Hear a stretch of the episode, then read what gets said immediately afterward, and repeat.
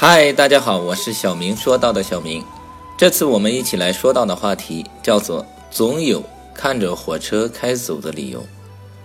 不要自以为是，直到死的那一天。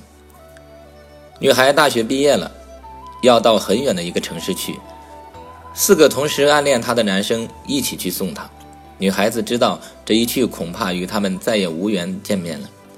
火车就要启动的时候，四个男孩似乎都想说什么。女孩笑着问：“你们是不是舍不得我离开呀？真舍不得，那就跟我走呀。”四个男孩神情凄然，一时都不知道如何是好。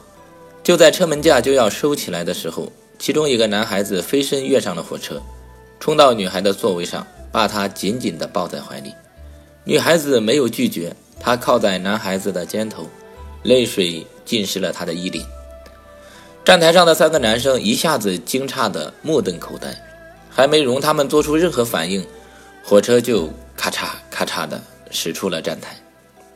一年后，另一座城市，在女孩子的婚礼上，其他的三个男孩子问女孩：“你是什么时候决定嫁给他的呢？”女孩子说：“就在他奋不顾身跃上火车的那一刻。”女孩又问：“那时候你们为什么？”不跟我走呢？我还以为你在开玩笑呢。